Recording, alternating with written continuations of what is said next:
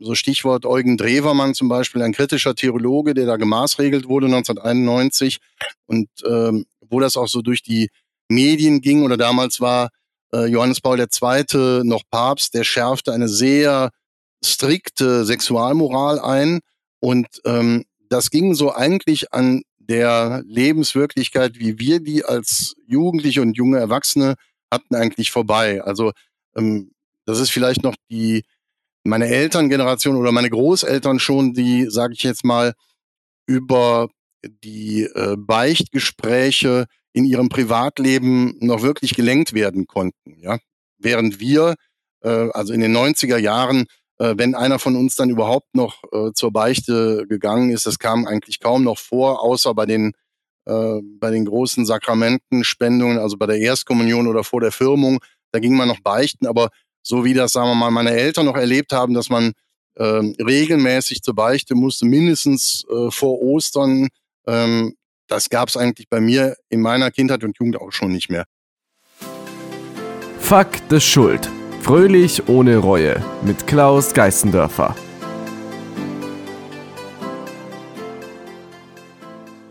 Hallo liebe Zuhörer, heute habe ich Thomas Wistrach bei mir. Ähm, Thomas ist ein Altkatholike. Wir haben uns ja online kennengelernt über Twitter, ähm, als Redakteur in einem Magazin. Und ähm, Thomas ist ähnlich wie ich Projektleiter, ich glaube eher so Richtung E-Commerce, Marketing. Und er ist ähm, Mitglied der Rechtskommission der Altkatholiken. Und ja, Thomas, ich möchte dich ganz herzlich heute bei mir im Podcast begrüßen. Ja, grüß dich, Klaus. Vielen Dank für die Einladung. Schön, freut mich da zu sein. Du bist der erste Altkatholike, muss ich sagen. Von daher freue ich mich riesig, dich äh, begrüßen zu können. Ja, vielen Dank. Das ist auch äh, schwierig im Vergleich zu den beiden großen Volkskirchen, römisch-katholisch und evangelisch, einer Altkatholikin oder einem Altkatholiken im Alltag über den Weg zu laufen. Es gibt 15.000 von unserer Sorte in Deutschland. Das ist also eine überschaubare Zahl. Genau, ja. Und ja, weiterhin bist du auch noch ähm, Vorsitzender der Synode und hast ja schon gemeint, es ist keine Funktion der Kirchenleiter, sondern eine Sitzungsleitungsfunktion. Kannst du vielleicht kurz erklären, was du da genau magst? Ja, also wir haben alle zwei Jahre bei uns im katholischen Bistum der Altkatholiken eine Synode. Das ist, kann man so vielleicht umgangssprachlich äh, nennen, das Kirchenparlament, also das höchste Gremium unserer Kirche, in der äh, alle wesentlichen Entscheidungen getroffen werden. Da wird gewählt, da werden kirchliche Gesetze oder Ordnungen beschlossen und ähm, einer von zwei ähm, Menschen aus unserer Kirche, die diese Synodensitzungen dann leiten, bin ich. Aber wie gesagt, das ist also vergleichbar, sage ich mal, mit einer Sitzungsleitung ähm, in einem weltlichen Par Parlament, also ein, im Landtag oder im, im Bundestag. Ähm, der Bundestagspräsident ähm, ist auch nicht die Regierung. Ja, also wir haben in unserer Kirche eine Kirchenleitung, die Synodalvertretung und ähm, die Synode selbst tagt alle zwei Jahre und ist das, das höchste Gremium und die Synodalvertretung praktisch ähm, amtiert in der Zwischenzeit, ähm, wenn keine Synode tagt. Aber der, äh, der oder die Vorsitzende der äh, Synode hat, hat da keine kirchenleitende Funktion. Ja. Das ist ein ähm, so, so. Das kann ich fast schon bei mir vergleichen mit, mit Agile, mit Scrums. Als Scrum Master bist du der Facilitator, der muss sicherstellen, dass alles richtig geschieht, dass die, die Agile, ich sag mal, Regeln und Prinzipien eingehalten werden, aber an sich hast du keine Entscheidungsgewalt. Ja, genau. Das ist bei dir, glaube ich, so ähnlich. Exakt, cool. so ist das. Und du bist ja, du warst ursprünglich römisch-katholisch. Erzähl mir vielleicht zu so kurz, wie du, ähm, ja, da, wie du aufgewachsen bist im römisch-katholischen Umfeld. Ja, also ich bin äh, 50 Jahre alt in diesem Jahr. Ich bin 1972 geboren in Krefeld am Niederrhein und äh, bin da eigentlich in römisch-katholisch-volkskirchlichen Strukturen aufgewachsen in einer Kleinstadt am Niederrhein, zehn Kilometer von Krefeld weg. Das gehört zum Bistum Aachen. Also das sind so für die jungen Zuhörerinnen und Zuhörer, also die jünger sind als ich, ähm, das kennt man kaum noch. Also diese, ähm, diese volkskirchlichen Strukturen, also meine Eltern sind beide Lehrer gewesen, sie sind äh, ehrenamtlich in der Kirchengemeinde aktiv gewesen. Also mein Vater war lange Vorsitzender des Kirchenchors und hat die Firmenkatechese geleitet, also die Vorbereitung der äh, Jugendlichen auf die Firmung.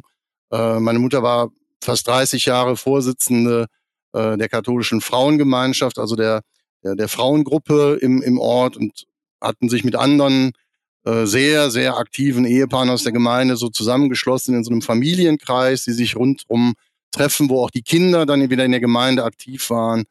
Und ich sag mal so an Sonntagen und Feiertagen, da war es ganz normal, dass man morgens gemeinsam gefrühstückt hat und dann in die Kirche gegangen ist und sich anschließend noch äh, vor der Kirche mit äh, anderen Leuten aus der Gemeinde unterhalten hat. Ein paar sind dann, was weiß ich, in die Kneipe zum Frühshoppen ja. gegangen oder die Kinder zum, Schön. zum also Eis so, so essen. Eine, so eine Art ja. Gemeinschaft höre ich da raus, gell? Genau. Also es ist auf dem Dorf, ja, sage ich jetzt mal. Und ähm, bei uns in der Gemeinde, da war also die ganzen Aktivitäten, die es in der Gemeinde da gab, das war ganz selbstverständlich auch unser Familienalltag. Also man kann sich das kaum vorstellen. So, du bist nicht nur sonntags äh, zur Kirche gegangen, sondern äh, was weiß ich, drei, vier äh, Tage in der Woche hat man sich auch mit Leuten aus der Gemeinde, die man kannte, getroffen, zum Fußballspielen, zum Volleyballspielen, zum äh, Spielenachmittag oder was weiß ich, wenn man ja. älter war, zum Spieleabend.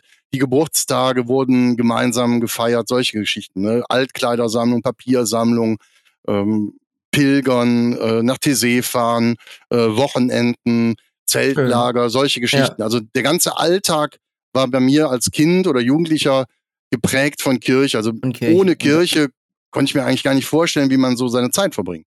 Wow. Dann hast du auch gemeint, du hast dann auch relativ schnell äh, Führungsverantwortung bekommen. War das Oberministrant oder was hast du da genau gemacht?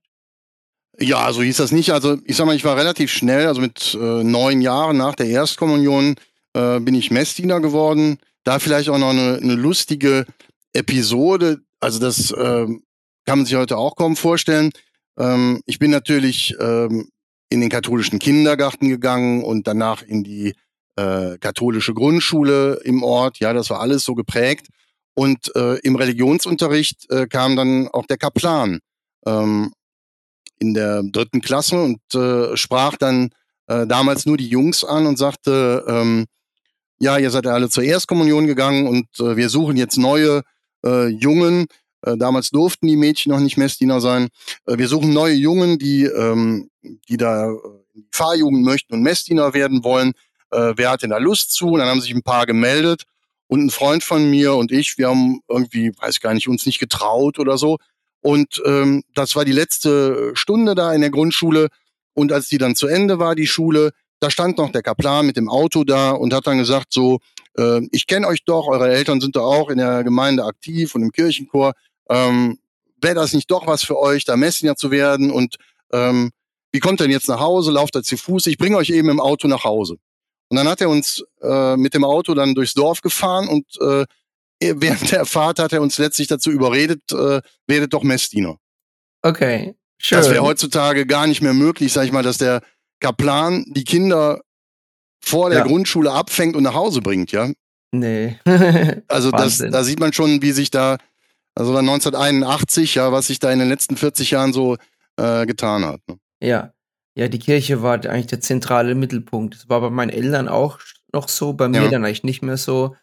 Und weibliche Ministranten wurden dann, wie ich selber Ministrant war, irgendwann mal eingeführt nach ein paar Jahren. Ja, also das war bei uns auch so, als ich Gruppenleiter wurde in der Fahrjugend, also selber ähm, so eine Gruppe mit einem gleichaltrigen Gruppenleiter zusammen, haben wir so zehn, zwölf äh, Jungs dann gehabt, die dann äh, selber auch wieder Messdiener wurden. Aber wir haben auch so einmal in der Woche so Gruppenstunden gehabt mit Spielen, Fußballspielen, ähm, auch mal ja. Wochenendfahrten zu machen und sowas. Und ähm, als ich dann selber Gruppenleiter wurde mit 15, 16, ähm, da war gerade noch die Zeit, äh, wo in unserer Gemeinde zumindestens äh, äh, nur Jungs noch äh, Messdiener werden durften. Und ähm, ja, erst so, ja, wann wird das gewesen sein? So Ende der, Ende der 80er Jahre, dann äh, ließ auch die Zahl der, äh, der Messdiener der Jungs dann nach und dann durften auch Mädchen Messdienerinnen werden und irgendwann kippte das dann relativ schnell und dann waren äh, wesentlich mehr Mädchen, die dann Messdienerinnen wurden als die Jungs. Ne? Ja, das ist bei uns auch dann so gewesen, dass irgendwann mal mehr Mädchen da waren. Ja. Okay, und dann, wie ging es dann bei dir weiter? Du hast dich auch relativ ähm, früh dann schon engagiert, so ähm, von, von unten Basis-Engagement. Ähm, und vielleicht möchte ich auch ganz kurz nochmal für den Zuhörer auch so kurz erklären, warum ich ähm, den Thomas heute eingeladen habe. Ich hatte mit Thomas ein sehr interessantes Vorgespräch und ich glaube, zwei Sachen waren, die, die ich fand, für mich herausstanden. Einmal, dass, ähm, ja, Thomas, du bist echt ein offenes Buch. Du hast sehr viel Wissen zu dem Thema, was wann passiert ist. Und du warst auch selber, ich glaube, vor, ja, vor 30 Jahren hast du gemeint, oder vor circa 30 Jahren warst du und hast du auch versucht, mit die katholische Kirche zu reformieren. Das wirst du auch gerade noch erzählen. Und ich fand es einfach cool, mal jemanden einzuladen, der wirklich von der Basis dabei war über lange Zeit und die Reformation ähm, selber auch vorantreiben wollte.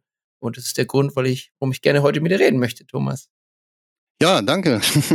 Genau. Ja, also, erzähl mal, wie, was war 1991? ja, also vielleicht nochmal so angeknüpft da an mein Engagement so in der, ähm, in der Jugendarbeit. Ähm, wir, wir Gruppenleiter haben dann, also die Leute, die dann so ähm, ja, ich sag mal so Anfang 20 waren oder so. Ähm, wir haben dann äh, immer wieder gemerkt, also damals äh, gab es so Konflikte in der Kirche, so Stichwort Eugen Drewermann zum Beispiel, ein kritischer Theologe, der da gemaßregelt wurde 1991 und ähm, wo das auch so durch die Medien ging oder damals war äh, Johannes Paul II. noch Papst, der schärfte eine sehr strikte Sexualmoral ein und ähm, das ging so eigentlich an der Lebenswirklichkeit, wie wir die als Jugendliche und junge Erwachsene hatten, eigentlich vorbei. Also ähm, das ist vielleicht noch die meine Elterngeneration oder meine Großeltern schon, die, sage ich jetzt mal, über die äh, Beichtgespräche in ihrem Privatleben noch wirklich gelenkt werden konnten. Ja? Während wir, äh, also in den 90er Jahren, äh, wenn einer von uns dann überhaupt noch äh, zur Beichte gegangen ist, das kam eigentlich kaum noch vor, außer bei den, äh, bei den großen Sakramentenspendungen, also bei der Erstkommunion oder vor der Firmung, da ging man noch beichten, aber so wie das, sagen wir mal, meine Eltern noch erlebt haben, dass man äh, regelmäßig zur Beichte musste, mindestens äh, vor Ostern, ähm, das gab es eigentlich bei mir in meiner Kindheit und Jugend auch schon nicht mehr. Aber ich glaube, bei mir musstest du zur Beiche gehen, so mehr oder weniger, wenn du Ministrant warst, hat der Pfarrer immer so hingeredet. So. Du, Klaus, du, du warst ja schon lange nicht mehr bei der Beichte ja. bei mir und als Ministrant ja. musst du regelmäßig zur Beichte gehen. Ja, das war bei, das war bei uns schon nicht mehr so, aber ähm, wie gesagt. Aber das hängt auch vom Priester an sich ab. Ja. Jeder Priester kann schon selber ein bisschen dann entscheiden und ich glaube, ich hatte auch einen sehr konservativen ähm, Priester oder Pfarrer in, in, ja, ich war in Bayern, im Norden von Bayern. Ja. Da ähm, ging es auch noch relativ gemütlich zu. Ja, ich glaube, insgesamt kann man sagen, so dieses, das Beichtsakrament ist eigentlich ähm, so gut wie völlig zusammengebrochen in dem Lebensalltag der meisten äh, Mitglieder der römisch-katholischen Kirche. Also das, ähm, den Gottesdienstbesuch, das machen auch nur noch eine kleine Minderheit. Ähm, aber heutzutage die Leute, die in den Gottesdienst gehen zum Beispiel, die gehen fast alle auch zur, zur Kommunion. Also ich denke mal, das war früher auch noch anders. Ne? Da, äh, sagen wir mal, bei meinen Großeltern so, da äh, ging man ohne Beichte nicht zur Kommunion. Ja, also das, das, das gibt's gar nicht mehr. Also das, das ist nur noch was so aus äh, aus der äh, ja. Rubrik so Opa erzählt von früher, ja. genau. Aber ähm, wie gesagt, so bei, bei uns Jugendlichen kam so diese Diskrepanz trotzdem auf, die offizielle Lehre der Kirche, also wir haben damals auch die Amtskirche gesagt, und ähm, die Diskrepanz zu äh, unserem Alltag, unserem Engagement in der Gemeinde oder wie wir selber leben als römisch-katholische Jugendliche oder junge Erwachsene. Also ähm, wir hätten nie die Idee gehabt, jetzt sage ich mal, ähm, ausgerechnet den Pfarrer um Rat zu fragen bei äh, Beziehungsthemen oder Beziehungsfragen, ja, oder ob. Ähm, du meinst, ähm, bei deinen Eltern war das noch der Fall? Ja, also ich denke, bei meiner Großmutter weiß ich das noch. Also meine Großmutter ist äh, 1902 geboren, ja. äh, war selber Einzelkind und äh, hatte selber dann, als sie geheiratet hat, drei Kinder. Und die hat noch erzählt, da erinnere ich mich noch dran, die hat bis 1990 gelebt. Ähm, die hat noch erzählt, dass der Pfarrer sie in der Beichte gefragt hat, warum ähm, das letzte Kind, das sie hat, jetzt schon fünf Jahre alt ist. sie hätte doch bei der Eheschließung, bei der kirchlichen Eheschließung versprochen, dass sie die Kinder, die Gott ihr schenken wird, annimmt. Also das ist natürlich aus der heutigen Sicht betrachtet, das maximal übergriffig gewesen. Ja. Das war aber damals so der, der Alltag und ich glaube, viele der, insbesondere der, der Frauen, die damals zur Beichte gegangen sind, äh, haben das so gar nicht ähm, ähm, ausgesprochen oder so. Ich weiß nicht, wie die das empfunden ja. haben, so, aber bei meiner Großmutter, da kam das erst so im Alter, dass sie gesagt hat, so eigentlich ähm, unverschämt, dass der Pfarrer mich sowas gefragt hat, ja. Genau, aber und, ich glaube, das war früher so und da möchte ich auch, ich glaube, das haben wir beide auch so besprochen, dass wir auf keinen Fall hier über die Kirche ablästern wollen, sondern es waren halt die Zeiten und vor 60, 70 Jahren war Deutschland in vielen Dingen, speziell vor 70 Jahren, vor vielen Dingen sehr, sehr anders, als es heute ist, in vielen gesellschaftlichen Bereichen und Facetten. Und es trifft einfach auch auf die katholische Kirche zu. Aber ich glaube, wir wollen beide, oder wir stimmen beide zu, Thomas, dass es auf keinen Fall irgendwie hier ein, ein Ablästern, eine, eine Kritik sein soll, eine, wie sag mal, eine, eine durchwehende Kritik. Es gibt gute Sachen, es gibt positive Sachen. Und du hast halt ein paar ähm, Punkte, die dir aufgefallen sind. Und ich glaube, es ist auch interessant ähm, für jüngere Zuhörer, das mal so zu hören, wie das noch bei, bei deinen Großeltern, bei deiner Großmutter war. Fand ich spannend. Ja, und man sieht auch zum Beispiel, ähm, da kommen wir ja vielleicht im, im Laufe des Gesprächs noch dazu, wie äh, Veränderung in der Kirche auch möglich ist. Ne? Vieles ändert sich auch äh, einfach durch die ähm, Rahmenbedingungen. Ja, also da muss die Kirche gar nicht offiziell sagen, wir haben es vorher so gemacht und ab morgen machen wir es anders, sondern dass, ähm, wenn man, wenn man bestimmte Vorschriften gar nicht mehr durchsetzen kann, dann lässt man es auch. Das machen ja Eltern auch so. Ja, die, die Eltern haben es dann fünfmal gesagt, wenn die Kinder sich trotzdem nicht dran halten, entweder verschärft man dann die Sanktionen, da bestraft man das Kind. Du hast jetzt Stubenarrest oder so hat man dann früher gesagt, ja. Oder man sagt dann als Eltern, ja Gott, äh, irgendwann wird er groß und dann wird er selber äh, sehen, was er davon hat, ja.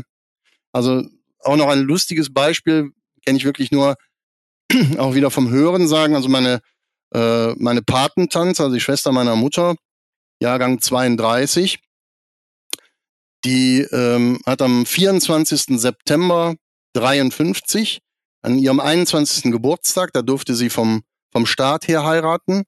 Ähm, da hat sie dann auch äh, wirklich an ihrem 21. Geburtstag geheiratet und auch kirchlich geheiratet. Und damals war es noch Vorschrift, wenn du römisch-katholisch heiraten möchtest, dann ähm, gibt es ein sogenanntes Aufgebot und dann wurde in drei aufeinanderfolgenden Gottesdiensten, Sonntagsgottesdiensten von der Kanzel praktisch vorgelesen. Also dann hieß es dann, meine äh, Tante hieß Marianne, also die Marianne Wistrach, äh, die äh, möchte heiraten. Ähm, und die, da wird der Name des Bräutigams genannt. Und äh, da, das diente dazu auch, dass man praktisch Ehehindernisse dem Pfarrer bekannt gibt. Also, so, wenn jetzt also jemand drin ist, der in, in der, im Gottesdienst, der kann dann sagen, nee, ich stimme dir nicht zu. Ja, im Sinne von so zum Beispiel so, ja, die, die ist aber mir versprochen, ja, oder die hat mir gesagt, sie wollte mich heiraten. Ja. Oder äh, die hat schon äh, standesamtlich geheiratet und dann ist die Eheschließung nicht möglich. Und damals war es so, wenn du römisch-katholisch warst und wolltest heiraten, dann musstest du auch einen römisch-katholischen Bräutigam oder eine römisch-katholische wow. Braut haben. Ja. Wenn, wenn Bräutigam oder Brauten nicht römisch-katholisch waren, sondern zum Beispiel evangelisch, dann brauchtest du eine sogenannte Dispens, also eine Erlaubnis ja. dazu, dass du dieses Ehehindernis, ähm, äh, Von welchem Jahr Ehehindernis äh, circa? abgehoben wird. Ne? Bitte? Von welchem Jahr reden wir jetzt nochmal? Wann war äh, 53. 53. Und, okay. und der Fun Fact ist da, meine Oma, die war damals in Krefeld in der Gemeinde auch schon eine wichtige Frau. Die war auch da die Vorsitzende des Müttervereins und die hat zu dem Pastor gesagt, ja, meine älteste Tochter, die heiratet und die heiratet einen Evangelischen. Aber ja. wenn die heiratet, dann möchte ich, dass die eine Brautmesse bekommt in Weiß und dann mhm. äh, zieht die ganz normal ein. Es gibt eine ganz normale Hochzeit. Und dann hat der Pfarrer damals, das ging einfach so, ne, ähm, der hat dann einfach dreimal ähm, vom, äh, von der Kanzel verkünden lassen, dass meine Tante einen aus einer Nachbargemeinde, aus einer römisch-katholischen Nachbargemeinde heiratet. Und 1953 in Krefeld, das war gerade mal acht Jahre äh, nach dem Krieg, da waren so viele äh, Vertriebene und so viele Leute neu nach Krefeld gekommen, da, da wusste man nicht mehr unbedingt ähm, den Namen oder der Familie und dann ja. wundert man sich gar nicht, dass da ein Name genannt wurde, wo man sagte, weiß ich ja gar nicht, ob der katholisch ist, sondern da glaubte man dem Pastor einfach auch, ja, das wird wohl auch ein. ein äh, der Pastor hat es dann so ein bisschen mitgetragen quasi. Genau, der Pastor hat ja. dafür gesorgt, dass, sagen wir mal, das Kirchenrecht nicht ganz so eng gesehen wurde. Und Ah, das ja. gab es immer schon so. Ja, es Das wird stimmt. nie so heiß gegessen, wie es gekocht wird. Ja, Ja, Und- das habe ich auch schon öfters gehört, so zum Thema Schwangerschaften und so, Kinder. war's, genau. Da drück, drückten schon die Gemeinde und der Pfarrer alle mal ein Auge zu. Ja, Gut, ähm, denk dran, Thomas, hattest- ich, ja. wie ging es dann weiter bei dir? Ich will zurückkommen Ja. zu deinem ähm, zu deinem Reformvorhaben, das du dann Ja. ähm, Wie gesagt, diese Diskrepanz hatte ich ja angesprochen. Ne? Also wir Genau, haben gemerkt, äh, die offizielle Lehre der Kirche und das, was für uns eigentlich eine Rolle spielt, das passt gar nicht so richtig. Und dann haben wir gedacht, wir stehen eigentlich ähm, in der Öffentlichkeit, sage ich jetzt mal so, oder gegenüber den Eltern äh, unserer Gruppenkinder so da, dass wir, wir sind die offiziellen Vertreter der Jugendarbeit in der Gemeinde. Und irgendwie hatten wir den Eindruck, wir werden dann auch irgendwie mit unter der ja unter der Überschrift gehandelt so so ist die so ist die Kirche. Und dann haben wir gedacht ja aber in manchen Bereichen da sind wir ganz anderer Meinung. Und dann haben wir gesagt wie wie kann das sein dass äh, offiziell bestimmte Positionen als römisch-katholisch gelten und wir die wir uns ganz stark in der Gemeinde engagieren wir denken aber anders und das merkt gar keiner. Und dann haben wir gesagt wir müssen das eigentlich in der Öffentlichkeit darstellen. Ja, wir sind zwar auch katholisch, aber nicht unbedingt so, wie ihr das ansonsten in den Zeitungen lest oder im Fernsehen seht, wenn der Papst irgendwas erzählt oder wenn die Bischöfe was sagen, wenn die offizielle römisch-katholische Lehre verkündet wird. Hier für uns in unserer Jugendarbeit, wir sehen manches auch anders. Und dann habe ich mit anderen Gruppenleitern eine, ähm, ja, so eine kirchenkritische Basisgruppe gegründet und ähm, wir haben dann einmal im Monat ähm, Diskussionsveranstaltungen gemacht in unserem Pfarrheim und haben ganz schnell dann auch Unterstützung bekommen aus der katholischen Erwachsenenbildung aus unserer Region. Ähm, die haben gesagt, ach, ihr habt ja ganz spannende Referentinnen und Referenten, also Theologie und Kirche, Politik und Gesellschaft, Kunst und Kultur, so diesen, diese Themenbereiche. Und da haben die gesagt, dann unterstützen wir euch, dann beteiligen wir uns am Honorar. Dadurch konnten wir natürlich auch ganz spannende Leute einladen, die du sonst als Jugendlicher gar nicht in so ein Dorf kriegen würdest. Ne? Ja, Dann haben wir wirklich auch spannend. ganz dreist, Krefeld, ja, so spannende Themen und, und Gäste Ja. einladen konntet. ja, wir haben dann ganz dreist einfach so in der Zeitung geguckt, da hat ein, ein kritischer Theologe sich mal geäußert und der ist an der, was weiß ich, an der Uni in, in Köln oder in Bonn und äh, dann guckt man einfach mal damals, fing auch so mit dem Internet an, da konnte man auch schon mal ein bisschen danach suchen und die Adresse finden. Dann haben wir uns einfach ans Telefon gehängt und haben den angerufen, haben gesagt so, äh, ja, wir suchen noch jemanden, der mit uns mal diskutiert zum Thema, was weiß ich, Sexualmoral in der Kirche oder Bewahrung der Schöpfung oder ähm, Krieg und Frieden. Darf man als Christ zur Bundeswehr gehen oder muss man Zivildienst machen? Weißt du, solche Themen, ja? Und äh, dann haben fast alle einfach auch zugesagt. Die fanden das auch irgendwie sympathisch, haben gesagt so, ja, das muss jetzt nicht eine, eine katholische Akademie sein, die ganz viel Geld hat und wo man, ähm, was weiß ich, auf, auf teuren äh, Stühlen sitzt und wo man dann, was weiß ich, die, das Bildungsbürgertum der Großstadt kommt, sondern wir gehen auch mal aufs Dorf, wo dann die, ähm, was weiß ich, die, die kleinen Leute äh, Schön. mal eine Ja. Frage stellen, ja. Und wie viele, Das- wie viele Leute waren da da? Wie viele Zuhörer von eurer Seite oder wie viele Jugendliche? Ja, wir haben also in, also bis 2009 habe ich das gemacht. Also in den 18 Jahren haben wir bestimmt 100 Veranstaltungen gemacht und da waren im Durchschnitt, würde ich sagen, 30, 40 Leute eigentlich einmal im, äh, einmal im Monat da. 100 Veranstaltungen. Wow. 100 Veranstaltungen. Da kannst du stolz drauf sein, Thomas. Und das ist auch wirklich, das wollte ich nochmal für die Zuhörer nochmal zusammenfassen. Das ist wirklich auch der Grund, warum ich den Thomas einladen wollte. Er hat sehr, sehr viel Basisarbeit gemacht, sehr viel Reformationsarbeit. Und 100 Veranstaltungen organisieren, kann ich äh, bestätigen, das ist schon einiges. Nicht schlecht, Thomas. Ja, also da kam natürlich dann noch die, die Vorbereitung dazu, also inhaltlich das vorzubereiten, die Pressearbeit, ne, also die, die Veranstaltung zu bewerben, was weiß ich, Plakate haben wir dazu gemacht und äh, ähm, was weiß ich denn, die, die Zeitungen informiert und so weiter da und ähm, Ja. ja, und dann auch so, so ganz normale organisatorische Sachen, das kennt man auch, wenn man sich Ja, in der klar. Gemeinde engagiert, wenn du dann eine gute Idee hast. Ähm, das bleibt dann nicht bei der Idee. Du bist dann auch dafür zuständig, zum Beispiel dann die, die Stühle Umsetzung die der Idee. zu Das musst du stellen. natürlich auch machen, genau. Ja, Du hast gerade noch ein interessantes, ja, interessantes Datum ähm, erwähnt. 2009, das war auch das Datum, wo du aus der ähm, römisch-katholischen Kirche dann ausgetreten bist, oder? Genau. Kannst du Also vielleicht noch mal so kurz dann zu, äh, zusammenfassen, was die Gründe für den Austritt waren und jetzt wie, man, ähm, wie du dazu Ja. gekommen bist?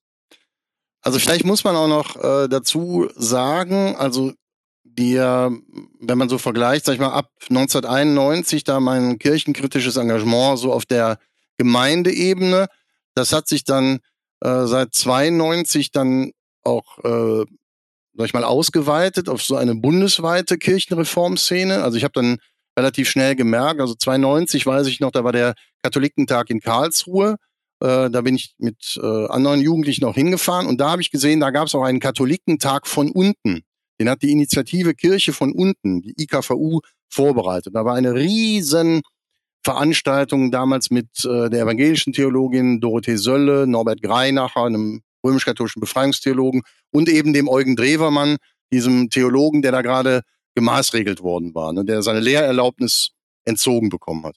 Und äh, in der Veranstaltung saßen, weiß ich nicht, 4.000, 5.000 Leute da. Ja? Und die durften nicht in das offizielle Programm des Katholikentags. Und äh, rund um diese Veranstaltung waren so kleine Stände aufgebaut, wie man das auch sonst kennt, jetzt vom Katholikentag oder vom Kirchentag, so ähm, also Markt der Möglichkeiten, sowas, ja. Ja. Und da waren auch andere kritische Gruppen, also zum Beispiel die äh, Vereinigung katholischer Priester und ihrer Frauen.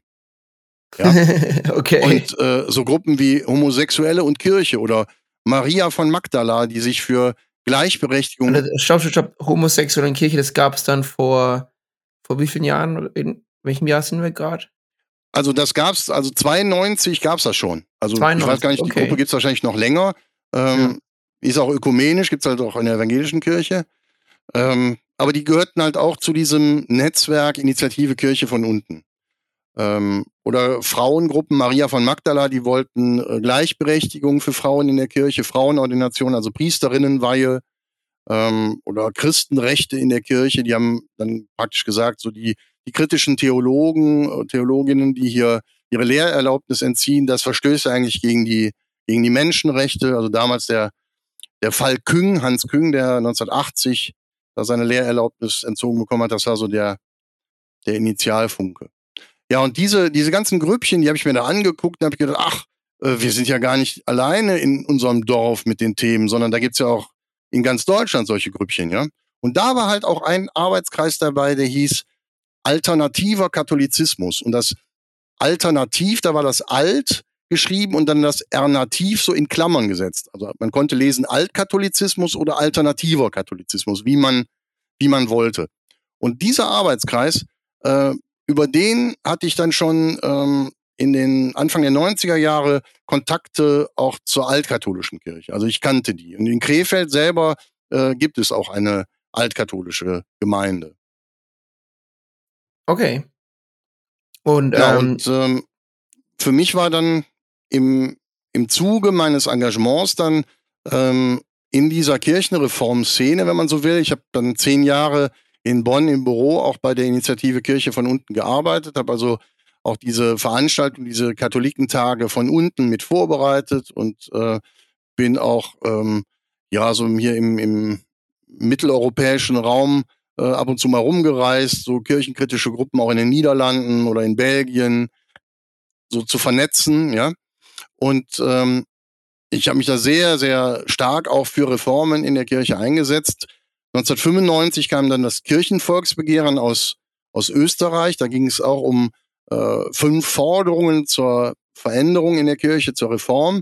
Und das äh, wurde dann in Deutschland auch aufgegriffen. Da habe ich dann äh, bei uns allein in der Region bestimmt 10.000 Unterschriften gesammelt. Also insgesamt sind da, ich glaube, 1,8 Millionen in ganz Deutschland zusammengekommen. 10.000 habe ich dazu beigetragen. toll. Na, da warst du fleißig, ja.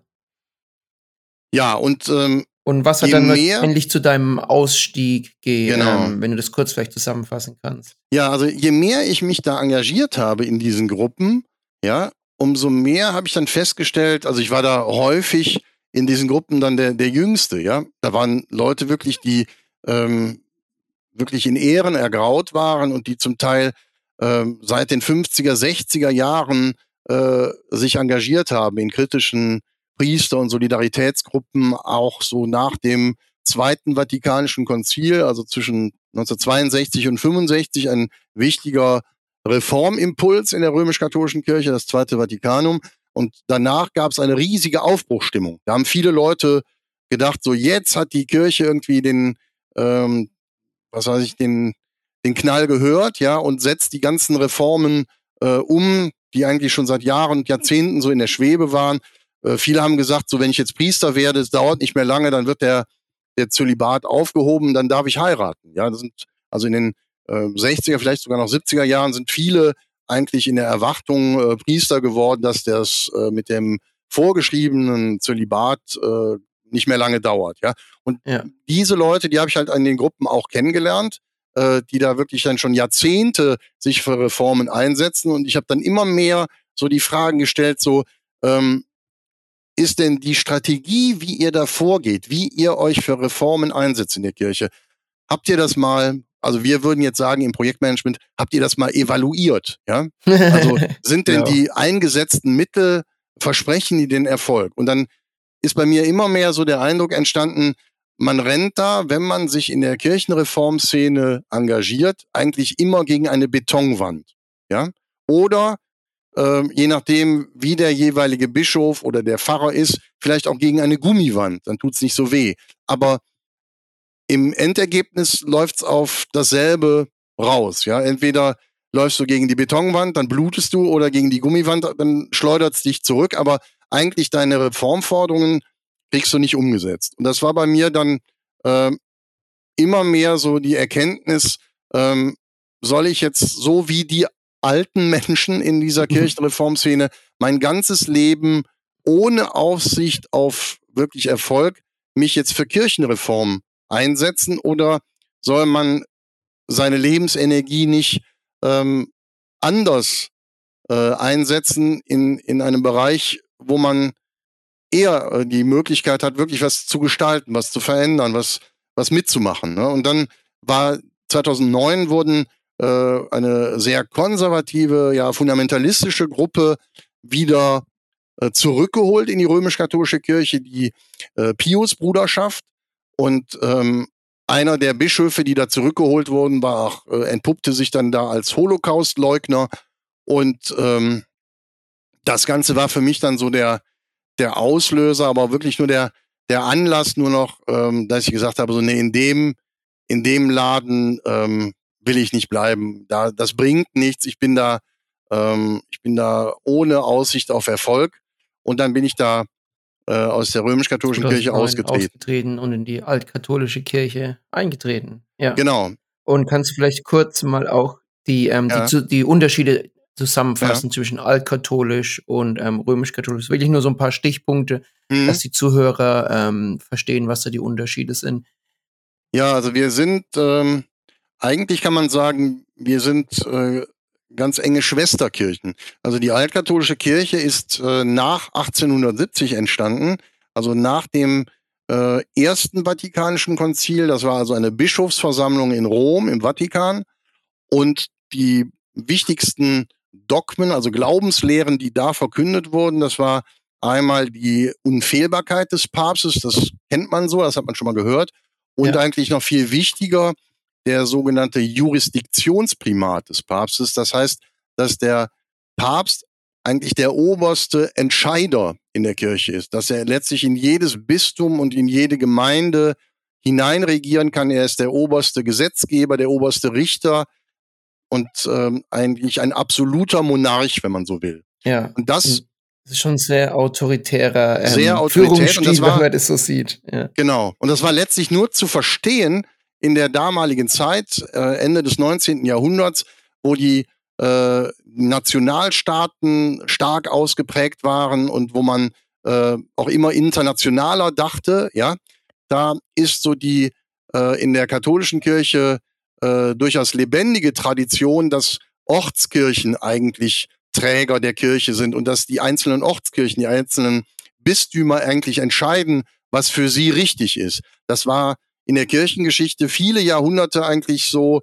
der Fall gewesen. Und es gab äh, über Jahrhunderte auch immer wieder Konflikte zwischen äh, dem Anspruch der Bistümer, also damals insbesondere auch der Bischöfe, äh, dass sie selber in ihren Bistümern äh, der Herr sind und äh, im Konflikt mit dem Papst in Rom. Ja, und äh, damals waren dann aber auch so die, ähm, im, also 1870 beim ähm, ersten Vatikanischen Konzil war das erstmals auch möglich, dass wirklich äh, Kontakt mit allen Menschen auf der ganzen Welt bestand. Also wenn man da ein Konzil machte, dann wurden da auch Bischöfe eingeladen, die aus den USA kamen. Ja, und äh, weiß nicht, ob damals schon der äh, der Telegraph erfunden war, aber so, so, ungefähr in der Zeit können wir uns äh, vorstellen, also wo früher dann der berittene Bote dann einen Monat unterwegs war nach Rom, da war das in, in, in Deutschland in dem Bistum längst entschieden, ja.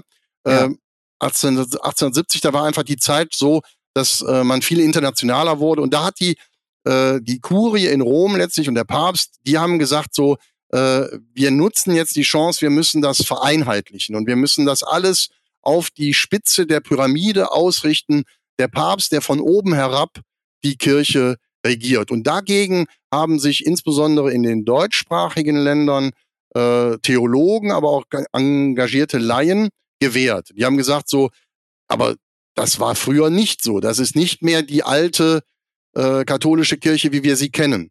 Und alle Gläubigen, die damals diese Dogmen, Unfehlbarkeit und Jurisdiktionsprimat des Papstes abgelehnt haben, die wurden exkommuniziert, die wurden von den Sakramenten ausgeschlossen. Die durften nicht mehr zur Kommunion gehen, die durften nicht mehr heiraten, deren Kinder wurden nicht mehr getauft, es sei denn, sie erkannten an, dass der Papst unfehlbar ist. Und das war in Deutschland, in der Schweiz und auch in Österreich, war das eine erkleckliche Minderheit von äh, römisch-katholischen Gläubigen. Und weil die dann ähm, letztlich allein gelassen wurden, haben die sich Gedanken gemacht, wie können wir äh, die Sakramenten spenden wie können wir das Gemeindeleben, die, die Gottesdienste und so weiter, wie können wir das aufrechterhalten? Und die haben dann praktisch als Notlösung äh, das katholische Bistum der Altkatholiken in Deutschland gegründet und hatten so die, äh, den Anspruch, wir gründen jetzt äh, keine äh, neue oder andere Kirche, sondern wir machen so ein Provisorium, das äh, trägt so lange, bis äh, die römisch-katholische Kirche erkannt hat, dass diese Dogmen wieder zurückgenommen werden müssen. Ja? Und da hat man sich orientiert. Und das war, nur ganz kurz, das war 1870 der Fall. Genau. Und jetzt äh, 100, wie viel sind wir? 150 Jahre später, ähm, genau. diese Forderungen, was du jetzt gerade schon gemeint hast, einmal ähm, die, was ist absolut, absolut ähm, Rechtskraft vom Papst, ähm, gibt es eigentlich das Jurisdiktionsprimat, so war das die ja, genau. Unfehlbarkeit. Genau. Diese Sachen, diese Unterschiede gibt es immer noch 150 Jahre später. Also das Provisorium ist dann ähm, permanent geworden. Und wie du schon gemeint Exakt. hast, ähm, es genau. gibt ja deutschlandweit, also Österreich, in der Schweiz, überall ähm, ähm, Gemeinden, die sind quasi freie Gemeinden, kann man sagen.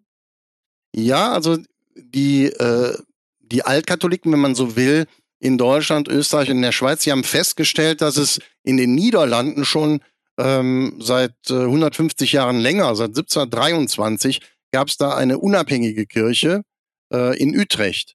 Ähm, ja. Die waren äh, also seit 1723 zwar katholisch, aber äh, die Bischöfe haben sie sich selbst gewählt. Die wurden nicht vom Papst ernannt oder bestätigt, sondern die haben ähm, letztlich ihre eigene äh, äh, Kirche fortgeführt da. Das war in der Zeit, wo in den Niederlanden ähm, alles reformiert war. Da gab es nur äh, letztlich eine versteckte katholische Kirche überhaupt. Und die waren halt schon seit 1723 unabhängig. Und einer von deren Bischöfen, die haben dann den ersten äh, altkatholischen Bischof der, der deutschen Kirche zum Bischof geweiht. Und äh, von daher in den seit ähm, 1873 wurde dann das, das katholische Bistum der Altkatholiken in Deutschland so letztlich formal errichtet, wenn man so will, durch einen, durch einen eigenen Bischof. Aber die äh, die Weihen dieses äh, Bischofs und auch der Priester, das erkennt die römisch-katholische Kirche bis heute an. Also die römisch-katholische Kirche sagt, die Priester und Bischöfe in der altkatholischen Kirche, die sind zwar unerlaubt äh, geweiht worden, weil der Papst dem nicht zugestimmt hat, aber aus ähm, römisch-katholischer Sicht sind das äh, gültig geweihte Priester und Bischöfe. Wie, wie stopp, wenn es die gibt auch Beispiel- weibliche Bischöfe und Priester bei euch. Und Das ist eben der Unterschied. Das ist eben der Unterschied. Sind Die- die auch von der die- katholischen Kirche dann an, äh, anerkannt? eben das nicht. Also die, die römisch-katholische Kirche äh, lehrt ja, dass sie gar keine Vollmacht hätte und dass sie deswegen eigentlich ähm, unfähig auch wäre, äh, Frauen zu Priesterinnen zu weihen. Ja, die römisch-katholische Kirche sagt, uns sind die Hände gebunden, äh, wir können gar nicht, wir haben nicht die Vollmacht, ähm, Frauen zu Priesterinnen zu weihen. Deswegen die Priesterinnen, die in der altkatholischen Kirche sind, die werden von der römisch-katholischen Kirche offiziell nicht als Priesterinnen anerkannt, sondern aus deren Sicht sind das Laien sowie nicht geweihte Ja. Mitglieder. Aber die anderen, die männlichen Priester und Bischöfe werden anerkannt von der römischen Genau, also Kirche. für den Fall, dass zum Beispiel ein altkatholischer Priester römisch-katholisch werden würde, den würde die römisch-katholische Kirche nicht noch einmal weihen. Genauso den Fall, als jetzt äh, kürzlich der Generalvikar des römisch-katholischen Bistums Speyer ausgetreten ist und altkatholisch geworden ist, der ist ja auch aus altkatholischer Sicht äh, ein, ein geweihter Priester. Der kommt jetzt in unser Bistum, ähm, der wird von uns auch nicht nochmal geweiht, ja, sondern wir erkennen gegenseitig äh, die Weihen an. Ja? Aber die, ähm, die wichtigsten Unterschiede vielleicht, also zum einen in der römisch-katholischen Kirche, man hat so eine hierarchische Struktur, also der Papst oder die Bischöfe oder die Priester entscheiden letztendlich, ja, also die, die nicht geweihten, die Laien, äh, die dürfen ähm, mit diskutieren manchmal, die dürfen Vorschläge machen äh, oder die werden gefragt bei manchen Sachen, aber ähm, es ist nicht so, ähm, was weiß ich, wie im Staat zum Beispiel, wo alle ähm, Staatsbürger das gleiche Recht haben, sich an Wahlen zu beteiligen. Ja? Also wenn äh, in Deutschland zum Beispiel äh, gibt es sogar noch eine, eine relativ äh, weitgehende Möglichkeit der Mitwirkung an äh, der Bischofswahl. In anderen Ländern ernennt der, der Papst einfach den, den Bischof. Ja? Aber in Deutschland gibt es durch die Konkordate, also durch die Staatsverträge mit dem Vatikan, die Regel, dass zum Beispiel das Domkapitel, also wichtige ausgewählte Priester in einem Bistum dürfen den nächsten Bischof wählen und ähm, die Wahl äh, wird dann vom Papst äh, bestätigt. Und ähm, da werden dann ausgewählte Leute Nur ganz ähm, kurz, du redest jetzt von ja. der römisch-katholischen römisch-katholischen Kirche. Ne? Ja. Und, Und bei ähm, euch in der altkatholischen ist das halt Kirche anders. In der altkatholischen von, den, Kirche- ähm, von der Gemeinde, von den Gemeindemitgliedern gewählt? Genau, in der altkatholischen Kirche ist das anders. Wir sind eine sogenannte bischöflich-synodale Kirche. Also das höchste Gremium der Kirche ist die Synode. Da haben die, die Laien, also die nicht Geweihten, die nicht Priester oder Priesterinnen, die haben da eine ungefähr zwei Drittel Mehrheit. Und äh, dieses höchste Gremium unserer Kirche, die Synode, die wählt auch den Bischof oder die Bischöfin. Ähm, in der Gemeinde ist das höchste Gremium die Gemeindeversammlung und die wählt zum Beispiel auch die Pfarrerin oder den Pfarrer. Der wird also nicht vom ja Bischof einfach Ja. vorgesetzt, sondern Und die, die, Gemeinde ähm, selbst die. Synode, ganz kurz, wer ist da stimmberechtigt? Ist es, kann man sich das wie so eine Bundestagswahl vorstellen? Ja, also die in der Synode sind, ähm, wenn du so willst, Abgeordnete aus den Gemeinden. Also Ja. jede Gemeinde, je nachdem wie viele Mitglieder sie hat, darf eine bestimmte Anzahl an Synodalabgeordneten entsenden. Ja, also ähm, die äh, vertreten dann ihre jeweilige Gemeinde und der, äh, der Ortspfarrer. Wir haben etwa 55 äh, Kirchengemeinden in ganz Deutschland. Also die, die Pfarrer der Gemeinden sitzen drin und dann, je nachdem wie groß die Gemeinde ist, also wir haben äh, die, die kleinsten Gemeinden, die haben vielleicht 150 oder 200 Mitglieder und die, die größten Gemeinden, so Köln, Bonn, die haben 500, 600 Mitglieder, in, in Berlin 1000. Aber ansonsten sind wir ein, eigentlich ganz, ähm, haben wir ganz äh, überschaubare Gemeindezahlen, ja. Ja. Also so 350 äh, Gemeindemitglieder, das kann man so als den Normalfall oder als, Richtig. als den die, Durchschnitt die so. Gemeindemitglieder, die haben einen Abgeordneten und der Abgeordnete ist dann Teil der Synode und darf Genau. dann den, ähm, den Bischof wählen. Kann man sich das so vorstellen? Genau, also die Synode, wie gesagt, tagt alle zwei Jahre, aber nicht jedes Mal wird ein Bischof gewählt. Ne? Also der, Ja. ähm, der jetzige Bischof, der ist schon zehn Jahre im Amt, aber ich sag mal, wenn das Amt frei wird, wenn er in Ruhestand geht, äh, dann, äh, dann müsste ein neuer Bischof oder eine Bischöfin gewählt werden. Dann gibt es eine extra Synode dafür und dann gibt es halt die ungefähr zwei Drittel der Mitglieder kommt aus den Gemeinden, wird da gewählt und äh, das andere Drittel sind dann äh, die Pfarrerinnen und Pfarrer, die Priesterinnen und Priester äh, in unserer Ja. Kirche, die bilden dann zusammen die Synode. Also zwei Drittel sind von der Gemeinde, ein Drittel ist, sind die, ähm, die Priester. Und das hast du ja Genau. schon gemeint, das ist der synodal-bischöfliche, ähm, ich sag mal, da, ähm, Die Struktur. Struktur im Vergleich zur ähm, bisschen mehr vielleicht, wie man gesagt, autoritären monarchischen Struktur in der katholischen Kirche, wo Genau. alles von Also oben kommt. Wobei in Deutschland war ja die Ausnahme, hast du gerade gemeint, da gibt es ein bisschen Mitspracherecht auch bei den Gemeinden durch die Staatsverträge. Um das vielleicht so kurz ähm, so ein bisschen zusammenzufassen. Und auch zum Stichpunkt ähm, synodaler Weg. Das ist dann eigentlich eine ganz gute Überleitung ähm, zu, ja, basieren auf deinen Erfahrungen, dein Wissen, deinen vielen Mitarbeiten in der Basis, in Reformationen, in der römisch-katholischen Kirche, wie auch jetzt in der altkatholischen Kirche. Ähm, ja, die, die Frage, die ich, die ich für dich hätte, ähm, wenn du, wenn du ähm, Vorsitzende der katholischen Kirche in Deutschland wärst und keine, ähm, keine, ähm, ich sag mal da, keine Abhängigkeit vom Papst hättest, was sind drei ähm, Veränderungen, die du für die römisch-katholische Kirche vorschlagen würdest, als ähm, der, ähm, ja, es ist ein Gedankenspiel, es ist eine lustige Ja. Frage. Da wollte ich dich gern fragen, dass du bitte drei ähm, ähm, Reformvorschläge der katholischen Kirche unterbreitest, im Gedankenspiel. Ja, also ich, ich weiß gar nicht, ob man dazu der, der Vorsitzende oder was sein müsste in Deutschland. Oder das wäre ja wahrscheinlich dann der Vorsitzende der Bischofskonferenz, ähm, der das, ähm, den man sich da vorstellen sollte. Aber als, also wenn ich noch römisch-katholischer Gläubiger wäre, also ich glaube, das, das Wichtigste wäre, glaube ich, ähm, dass man ähm, die, die Entscheidungsstrukturen verändert. Also äh, was alle angeht, soll auch von allen entschieden werden. Das ist ein ähm, ganz alter Satz auch aus der Kirchengeschichte, ja.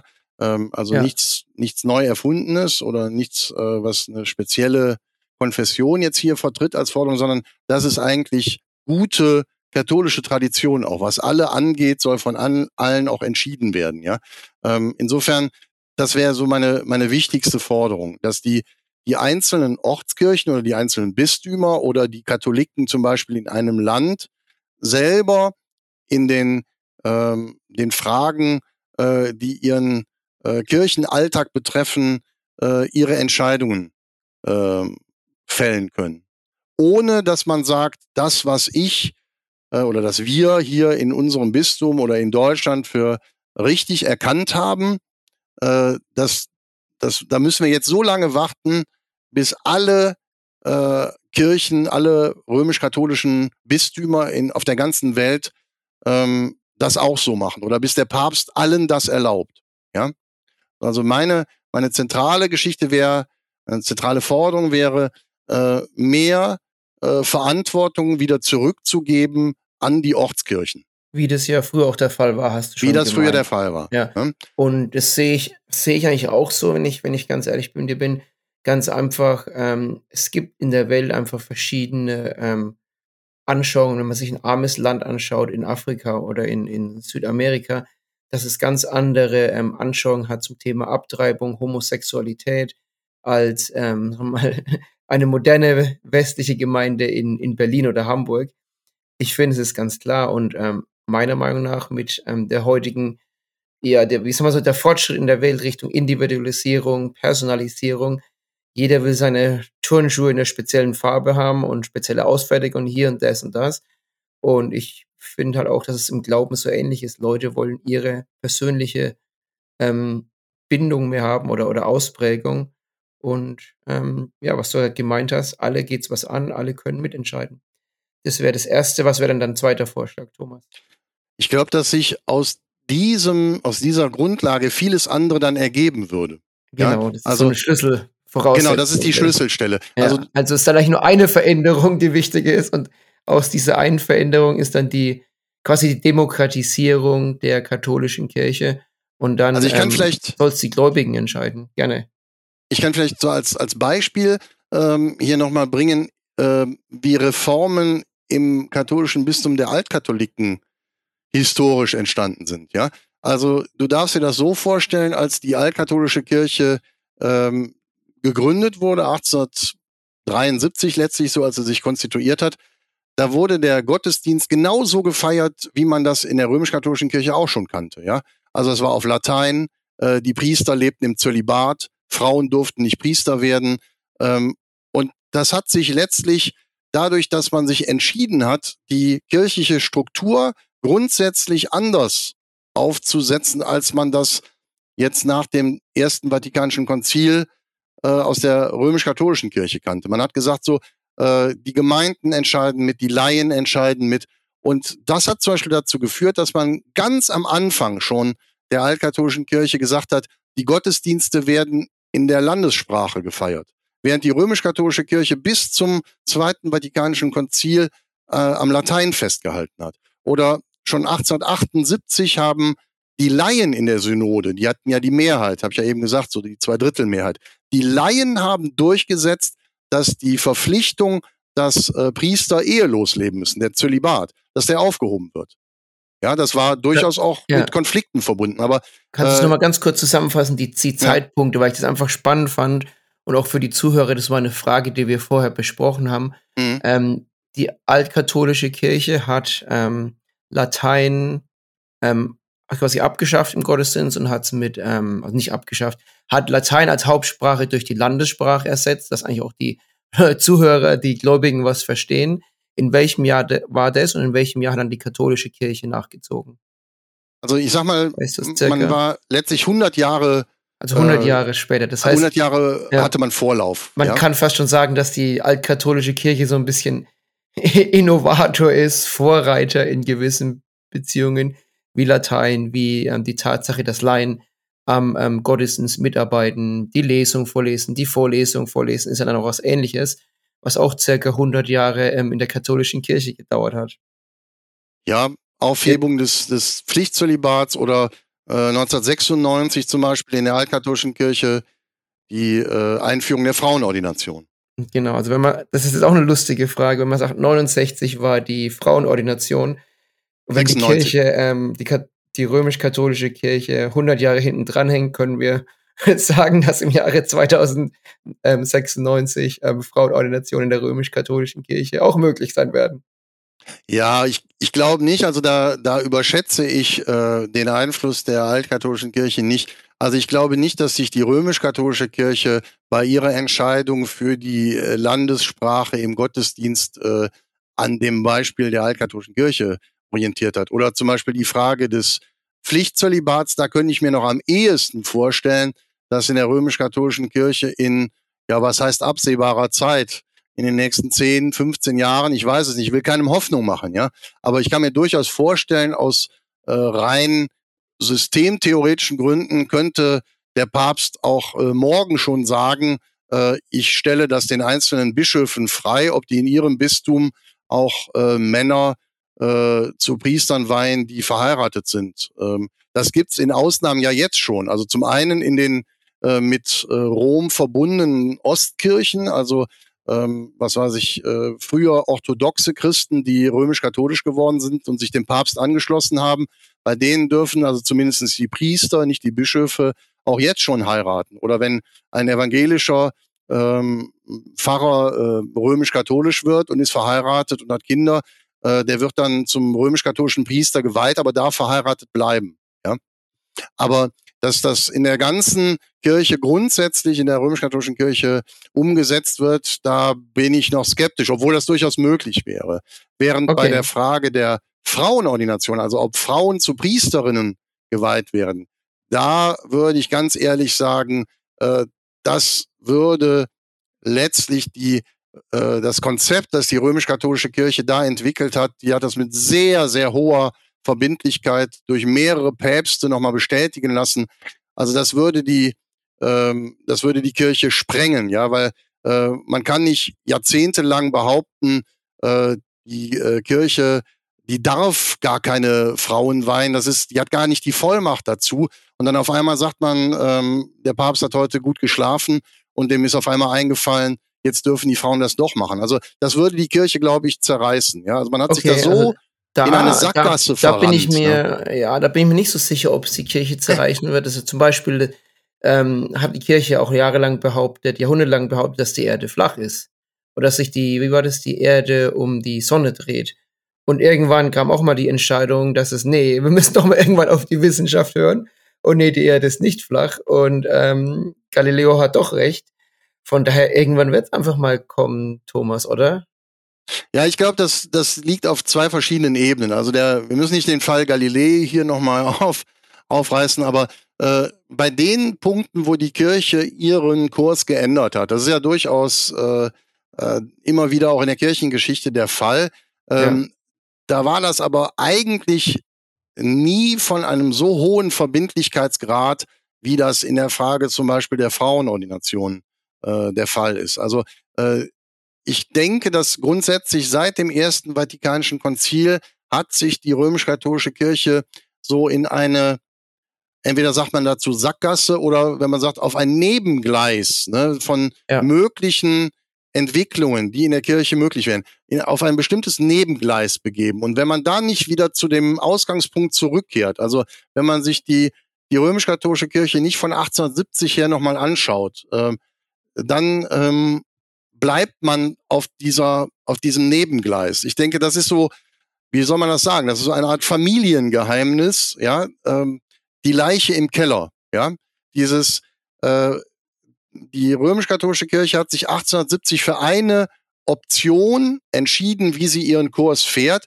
Der war nicht äh, zwangsläufig so. Man hätte sich auch für einen anderen Kurs entscheiden können. Aber da hat man das letztlich so festgenagelt oder einzementiert, dass ich, ich persönlich glaube, dass man ähm, da nicht mehr rauskommt, ohne dass das ganze Gebäude an Stabilität verliert. Ne, sicher kann ich mir vorstellen, dass äh, in bestimmten Bereichen, also in, in den Niederlanden gibt es sowas, wo sich viele Katholiken in so einer Art freier Gemeinde versammeln. Ja, die entziehen ja. sich dann einfach der, dem Zugriff der Hierarchie. Ja, ist die Frage, ob man die dann noch als römisch-katholisch bezeichnet. Ja, ähm, ja auch in Deutschland. so ähnlich wie Altkatholiken ja. oder ist ein parallel, so eine Parallelstruktur zur römisch-katholischen Kirche, aber trotzdem noch katholisch. Ja, oder die gar nicht so Wert auf jetzt eine Struktur legen oder die gar nicht sagen, wir bilden eine eigene Konfession. Vielleicht verstehen die Leute, das gibt's auch jetzt schon. Denk mal an äh, Leute in Gemeinden, die zusammen äh, Gottesdienst feiern und da nicht fragen, ob der Pastor denen das erlaubt, ja. Ähm, ja. Oder die, ähm, was weiß ich, vielleicht sogar bis zum, zum Abendmahl oder bis zur Eucharistie sich zusammensetzen äh, und äh, nicht danach fragen, ist das offiziell erlaubt so, ja, sondern die machen ihr Ding. Die Frage ist halt so, äh, ist das äh, langfristig, ist das dauerhaft, bleibt das so oder ist das nur für die Leute gerade in ihrer Lebensspanne relevant, aber das wird dann nicht auf, ähm, auf Dauer gestellt, ja. Ja, okay. Interessant. Ähm, ich glaube, wir werden auch demnächst zu Ende kommen. Hast du noch irgendwelche abschließenden Veränderungspunkte oder von deinem Erfahrungsschatz als ähm, jahrelanger Mitarbeitender, die du gerne noch ähm, den Zuhörern mitteilen möchtest? Ja, ich möchte eigentlich noch ein bisschen, dann knüpfe ich auch wieder an an das, was ich ganz am Anfang gesagt habe, wo ich so herkomme. Ja, was ist mein Glaubensweg? Also das Gerne. ist nämlich ganz spannend. Ähm, also so das, was man als ähm, Spiritualität bezeichnet, das ist bei mir ganz stark geprägt. Äh, einmal durch die ökumenische Gemeinschaft in Tese, diese Jugendtreffen, internationale Jugendtreffen, ähm, wo man sehr einfach miteinander lebt und ähm, sich für eine bestimmte Zeit als Kirche irgendwie trifft, ja, aber ähm, das gar nicht so als Institution versteht. Und der andere Aspekt ist, ich bin schon aus meiner römisch-katholischen Zeit ein ganz begeisterter Pilger. Also ich gehe zu Fuß ähm, hier vom Niederrhein einmal im Jahr ähm, nach Trier zum Grab des Apostels Matthias. Und dieses Miteinander pilgern, Christen gemeinsam auf dem Weg sein, dass man sich da selbst organisiert. Da ist nicht der, der Pastor oder der, die Gremien der Gemeinde, die da irgendwas ähm, beschließen oder vorschreiben, sondern man hat das irgendwie selbst organisiert in so kirchlichen Vereinen, in Bruderschaften. Also es ist durchaus auch traditionell. Also es gibt seit Jahrhunderten Pilgern Leute so vom Niederrhein da nach Trier. Aber das, das Spannende dabei ist so, man erlebt sich dann so als Christinnen und Christen auf dem Weg, auch nur für eine bestimmte Zeit, für die, für die drei, vier Tage oder für die Woche, wo man da pilgert, ist man eine, eine Gemeinschaft, eine Gruppe, aber nachher geht man auch wieder auseinander, geht in sein Leben zurück, aber man, man ähm, entwickelt einen ganz anderen Blick auf die Welt, durch äh, die der Weg da führt, ja. Und dann entwickelt man auch so den, ähm, so diesen Anspruch darauf, so die Welt, die ich da erlebe, da habe ich Verantwortung dafür. Also dass Kirche nicht äh, für sich selber da ist als Selbstzweck, sondern äh, dass Kirche eine ähm, eine Botschaft hat und einen Auftrag hat, auch die äh, die Welt, die Politik, die Gesellschaft mitzugestalten. Ja, das ist für ja. mich ganz ganz wesentlich. Also ich glaube, die zwei Punkte, ich fasse es nochmal ganz kurz zusammen, weil ich die beiden sehr sehr spannend fand. Einmal die ähm, Selbstorganisation, einmal bei TC, du hast gemeint, Jugendliche kommen zusammen oder vorhin auch Gemeinden äh, machen unabhängigen Gottesdienst. Das ist ein Punkt, der, der dir wichtig ist und dem ich auch voll und ganz zustimme, dass Leute einfach, ja, die Hand, ich sag mal, das Hand in die Heft nehmen, selber Initiative ergreifen. Und das zweite war ähm, die ähm, politischen und gesellschaftlichen Auswirkungen, dass ähm, Kirche und Glaube die Gesellschaft auch mit beeinflusst. Schön. Genau. Gut. Ähm, sonst noch irgendwelche abschließenden Worte von dir, die du gerne ähm, ähm, den Zuhörern mitgeben möchtest? Vielleicht jetzt, wenn jemand selber im, ähm, im Katholischen drin ist, als, als Reformator, was würdest du als abschließende ähm, Worte denen mitgeben?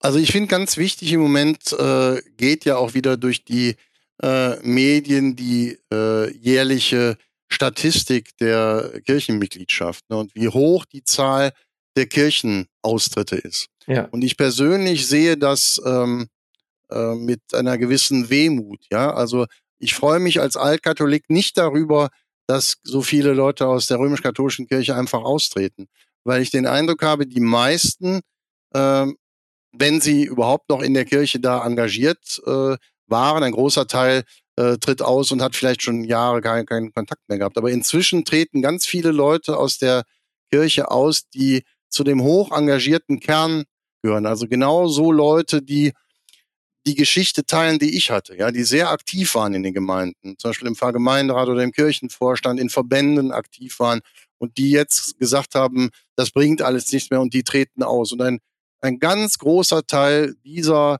äh, hoch engagierten Leute tritt aus in so etwas wie ähm, ja so ein kirchliches Niemandsland, so eine Konfessionslosigkeit. Ja, die haben äh, dann ihre Heimat verloren und äh, dieses Potenzial dieser Leute, das finde ich schade, wenn das verloren geht. Und dann deswegen wäre meine mein Appell oder meine ähm, meine Einladung, sage ich mal, an die Leute, die ihre Kirche meinen, verlassen zu sollen. Schaut euch um, schaut, äh, ob ihr nicht äh, euch mit ähnlich Gesinnten zusammenschließt, damit ihr äh, nicht in dieser Vereinzelung seid, wo ihr denkt, ihr könnt nichts erreichen. Also es gibt äh, viele äh, verschiedene Möglichkeiten, sich auch in, in Deutschland in, in Kirchen äh, zu engagieren, wenn man selber für sich erkannt hat, die eigene Kirche ist nicht der Weg, der für mich richtig ist, dass man ähm, nicht einfach in die, ins Niemandsland geht, sondern sich umschaut, äh, was es sonst noch